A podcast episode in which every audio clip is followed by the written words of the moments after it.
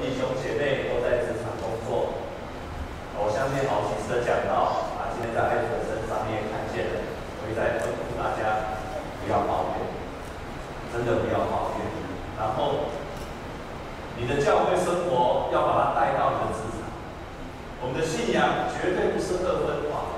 你在教会的生活要把它带到你的职场，带到你的家庭，带到你的亲朋好友当中，在那个小市场中心。什么事我们都愿意做，真正的展现一个耶稣基督仆人的态度。我深信，你愿意在你的职场努力的做见证、传福音。你看顾神的事，神就看重你的事。我已经可以再一次、再一次充满信心的这样宣告：你看重神的事，神就看重你的事。也不只是爱子，而是更多的弟兄姐妹，你在你的职场所做的一切事情。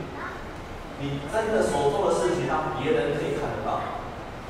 我绝对要说，要让别人看得到。千万基督徒在职场上，请你在做见证这件事上，千万不要谦卑。我们是在这世上的光，哪有光不被人家看到的呢？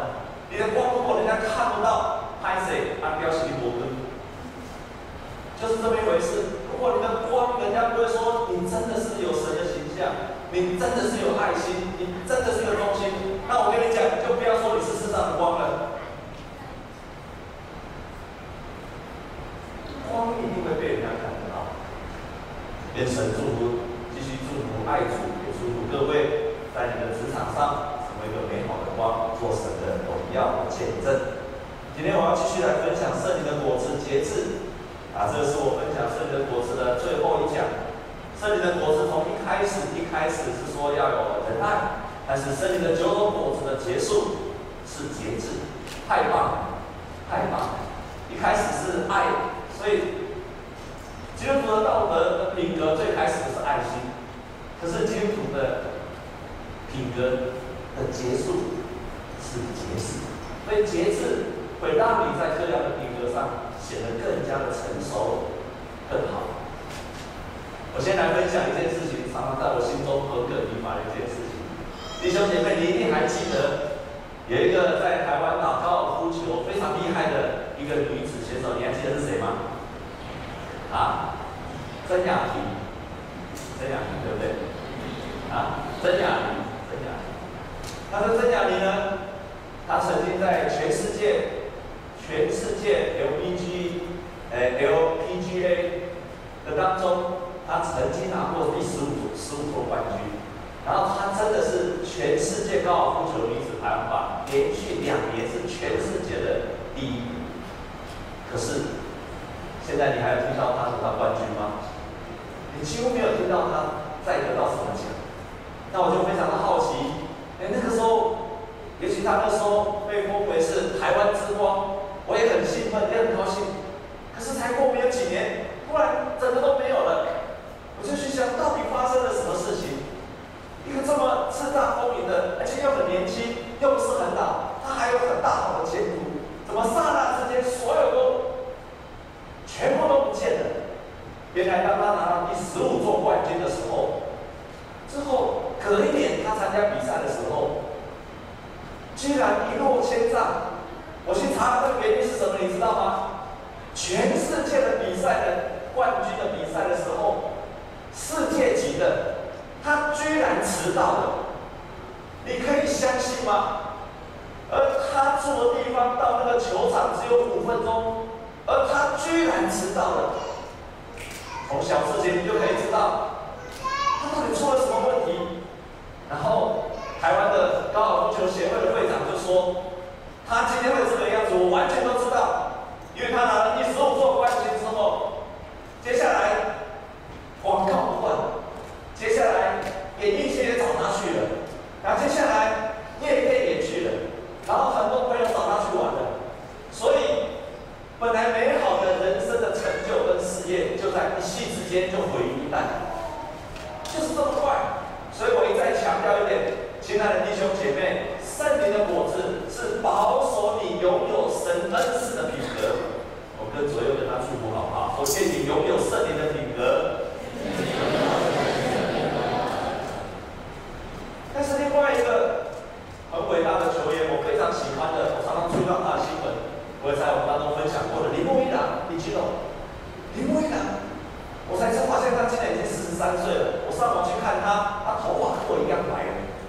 但是他到今天在打棒球上，在大联盟仍然在创造成绩。你很难想象四十三岁的人还是可以这个样子。然后呢，甚至他自己宣告说：“我要打球打到五十岁。”亲爱的弟兄姐妹，告诉各位，这是世界级的顶尖的选手。可他说他要打球打到五十岁。你如果看他的生命，你就知道他是过得非常非常有纪律的人生啊，非常非常有纪律的人生，才能让他保持在那个这么激烈、这么有压力的情况下，他仍然可以保持着不断的在成长。哦，没有关系哦，没有关系哦，你想要做一半，可以安静一下。所以你可以看看，同样遇到同样的问题，也都会有低潮。当铃木一朗他在低潮的时候，很多球球员都遇到低潮，我们当今天也会遇到低潮。可是，我们如果人生在一帆风顺的时候，大家都会打顺风球。可是，当我们在低潮的时候，我们怎么处理低潮？那真是关键。铃木一朗他自己分享，当我遇到低低潮的时候，我没有办法，我只有一件事情，回去继续。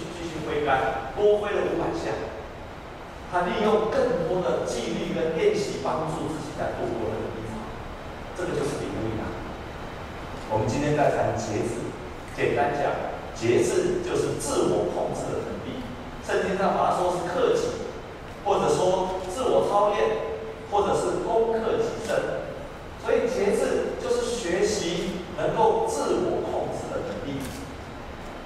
在原文上。他说：“是我能够去掌握自己的欲望，我能够掌握我自己的情感，还有我能够掌握我自己感官的需要，吃饭、情欲，我都能够掌握住。这个就是节制。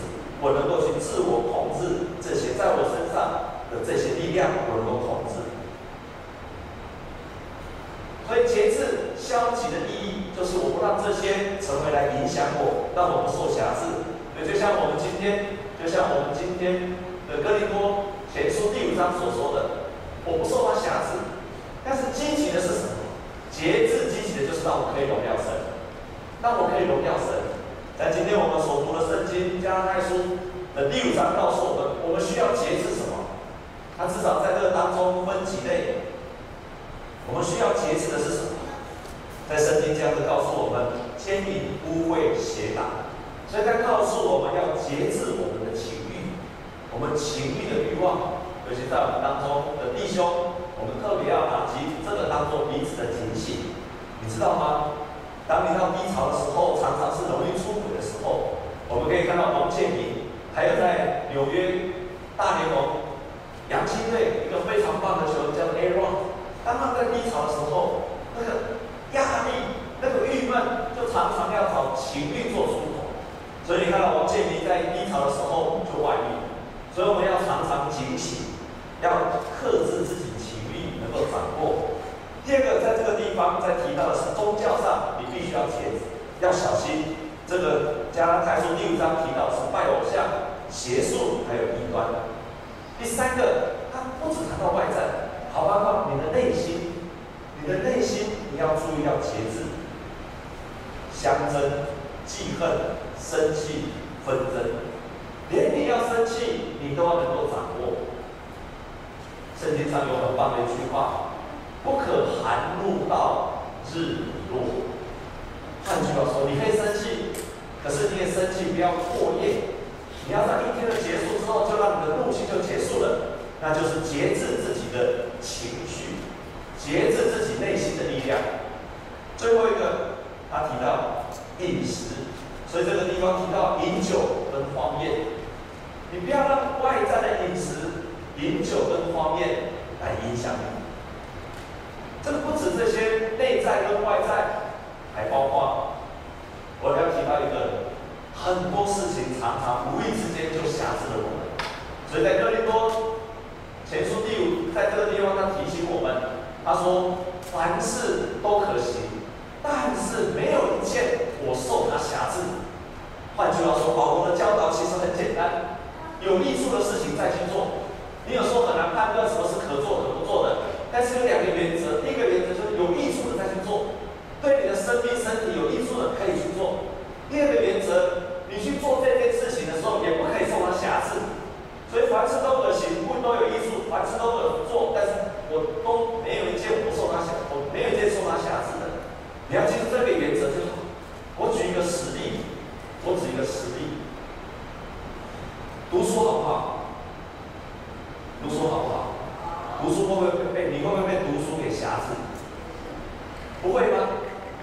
读书真的都很好吗？读书也会被，所以你看，这就是一个很，我我们一定都会说读书很好，尤其在台湾这个环境，都努力读书。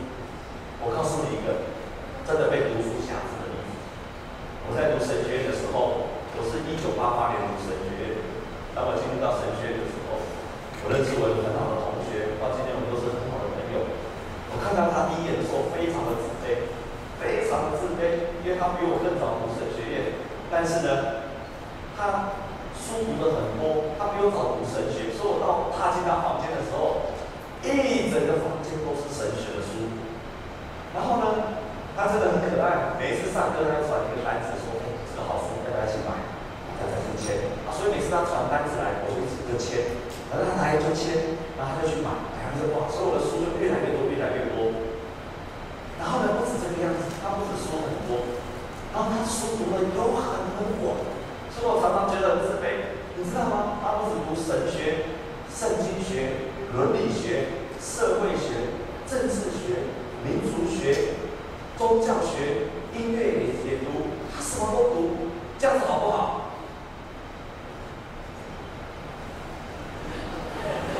你们这样说，多读书很好吗？所以他是用上知天文，下知地理。人类学、教育学、少数民族学，他什么都懂，还不是这个样子。我每次进到他的房间的时候，我都看到新书，然后他又在看新书了。我常常这一整间的书，他怎么看得完呢？有一次我踏进他的房间的时候，看他睡在地地板上，因为他的床上也都是书，所以他只好睡在地板上。我心里想一件事情：如果地震的话。他一定会被书给活埋。他书真的是很多，读了很多。然后我们在神毕业的时候，我们就相约，哎，这个时代在进步，我们将来一定要立志要出国读书。所以我们从毕业的时候，两个就开始申请预备考托福啊，考 GRE 啊，就是要出国读书。我们同一年开始申请，结果过了没有几年，我申请到了，就出去了。我看他，我说那你什么时候出国？啊，还在申请。然后呢，出国回来之后，就碰到他，就问他说：“那你什么时候出国？”他说：“还在申请。”然后又过了几年之后，我就问他：“那你现在要怎么样呢？”我已经当了神学的老师，他还在申请，但是我觉得我应该要转行，所以他要去读宗教学。然后去读宗教学之后呢，他又开始继续申请。后来我当教育部报社总编辑之后，就问他：“那你还要不要出国？”他说：“一定要出国，但是还在申请。”他到今天还在申请，已经经过我们毕业已经二十多年，他还在申请。然后呢，我到台南去服务的时候，有一天他就跑下来台南跟我说：“去想去想，我要告诉你一件事情。”什么事？台南市长找我去当少数民族委员会的主委。我说：“那你不是要出国吗？”国家当前，国难当前，这个比较重要，所以他就当了台南市的民族委员、少数民族委员会的主委，到今天还在申请书，我已经快要退休了，他还要再申请。从他身上我看到一件事情，还好当年我没有学他继续买书。我后来，当年我买的书，现在几乎三分之二都没有在看。我后来渐渐在思想我这个朋友的时候，我才明白，有时候知识，有时候买书，我们都觉得知识很重要。可是当我们把知识当做最高的原则的时候，知识也会变成观想。我们曾经在信务小组的时候，来了一个董事长。这个董事长来的时候，问我第一件事情说：“叶牧师，我想要了解基督教，那我要看书，请叶牧师你开书单给我看。”我：“就说好吧，那你来一本书，他把厚厚的书都看完了。下个礼拜一来的时候，他就跟我说：“叶牧师，我想要看书，我想要认识更多基督教。”我说：“好，我就开书单给他看。”看了一个礼拜、两个礼拜、三个礼拜，他都很认真来。终于有一次他来的时候，他就说：“叶牧师，请问还有没有书可以看？”我就看着他，然后我跟他说：“你为什么要看书？你为什么要看书？你看那么多书的目的何在？你要了解那么多的目的何在？”我看你看那么多书，你的家庭没有更平安，你自己没有更平安，你没有更喜乐。你看那么多书，到最后没有带出这个好的结果。我要问你，你为什么要看那么多书？我要问的就是这个问题。弟兄姐妹，我不是反对看书，可是我连知识我都不让知识来辖制我。没有人可以取代上帝在我身上的，所以我就跟这个弟兄说：你不要再看书了，你需要的就是相信耶稣基督。成为你生命的主，你要去求告上帝，你所需要的不再是靠理性，而是你需要靠信心去接受这位神。又隔了一个礼拜，又来了一个新的弟兄，这个弟兄来就问我第一个问题说：“耶牧师，我想要的是基督教，你可不可以介绍一些书给我看？”这个弟兄就跟他讲：“你不要再看书了，我看了二十年都没有信耶稣。你不要再看书了，你需要就是信靠神，你要从祷告当中去经历神。”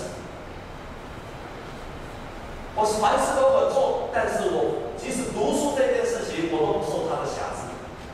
每一件事我行，我都不受它的辖制，我才能够得到真正的自由。这是保罗提醒我们的：凡事都可行，不都有益处；凡事都可行，但无论哪一件，在这段圣经节里面，更是提升到我为什么我们需要过一个节制的生活。这边有提到三个：第一个，因为你要认识到你的身体就是圣灵的殿。你的身体已经是圣灵住在你的里面了，身体就是圣灵的殿，所以你的里面已经有圣灵在你的里面。因此，这个世界会影响你，圣灵会跟外在的价值观作战，会跟外在的世界作战。每一次你想要照着世界的潮流去做的时候，这个心理的力量会跟你作战，因为圣灵在你的里面。他提醒他说：“你必须。”你必须让圣灵在你的里面不断的影响。第二个，既然圣灵已经在里面了，你要学习依靠圣灵，依靠你里面的圣灵。我们跟左右的跟他提醒好不好？说你要依靠在你里面的圣灵。什么叫做依靠在你里面的圣灵呢？今年，今年是宗教改革五百年。宗教改革的当中，以前。从第一世纪一直到一五一七年，十六世纪为止，全世界只有一个教会，就是我们现在所谓的天主教。只有一个教会，天主教，有时候我们叫旧教。所以全世界实上只有一个教会，就是天主教。但是，一五一七年的时候，马丁路德起来宗教改革。宗教改革最大的意义就是他发明了一个真理，那个真理叫做因信称义。我是因为相信而被称义，不是因为相信而得救的。因为马丁路德有一次他在外面走路的时候，经过那个旷野，突然天打雷劈，劈了下来，他吓到了，他吓得要死。因为当雷公，他差一点被打死的时候，他就跟上帝祷告，不是跟上帝祷告，他跟圣母玛利亚祷告。他跟圣母玛利亚祷告说：“玛利亚，玛利亚，如果你不让我被打死，那我就变去当神父。”马丁路德是这样变的神父。弟兄姐妹，我不是因为没有被打死所以当牧师的，哦，我是自愿当牧师，是我跟马丁路德不一样，他是没有被打死，所以他自愿当神父，他就当了神父了。他当了神父之后非常的恐惧，他觉得上帝是一个要管教他的，上帝是一个要审判他的神，所以他在修道院里面，他禁食，他祷告，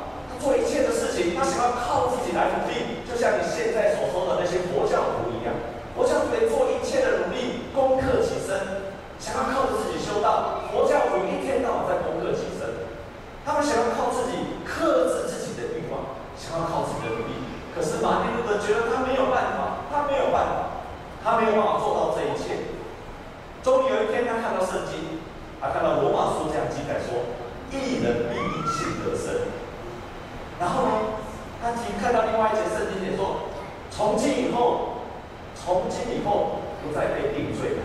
他看到这一两节圣经节的时候，他真的恍然大悟，然后他自己宣告说，他看到天堂的门仿佛打开了，他看到他好像进入到乐园里面去了。原来我不需要再靠着我自己，一直要是通过几生修道。他发现这样子让他罪恶感更重，所以在那一刻他发现，他只要依靠耶稣基督，我们是相信以至于信。我是从信心开始，然后最后我进入更圣洁的生活，也是因为相信，也是因为相信。